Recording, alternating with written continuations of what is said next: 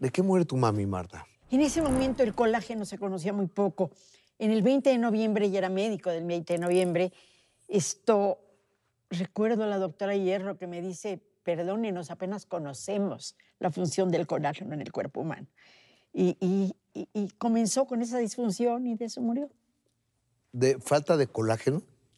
Disfunción le llamaron en el colágeno, en la fabricación del colágeno. Oye, ¿y se sufre con eso? ¿Hay dolores? Sí, sí, sí, terribles. Fíjate que, que si tenías una cortada, se te hacía gigante, gigante, gigante, gigante. Wow.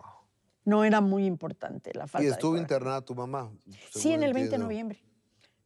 Poco tiempo, duró poco tiempo. ¿Murió Yo entonces ya estaba en, en teatro universitario, ya, ya era estrella del teatro universitario. ¿Murió en tus brazos? Murió estando yo ahí, comenzó a ponerse mal, entonces yo me, yo me salí a buscar los médicos. Él me decía, ven, ven, y yo no la escuché y cuando el doctor entró que ya me corrió, ya regresé, regresó para decirme que, que ella había fallecido. Híjoles, qué, qué fuerte, lo, lo siento. Y tú ya en aquel entonces estabas haciendo teatro. Sí, con Héctor Azar, quien me metió en la cabeza que el teatro cambiaba pueblos enteros. Entonces yo con la intención de, de comunicarme con el público, y por eso es mi obsesión, me comunico a través del espectáculo y trato de que la gente tenga un mensaje, lo reciba y lo haga. Y forme parte de su vida, ¿no? Ok, ¿Y cuántas obras habrás hecho de teatro universitario? De Marta? teatro universitario hice dos o tres diarias durante ¿cuántos años? Dios mío. Yo creo que debo haber hecho unas 10 o 15 por lo menos. Bueno, hice Divinas Palabras, que ganó un gran premio en Nancy.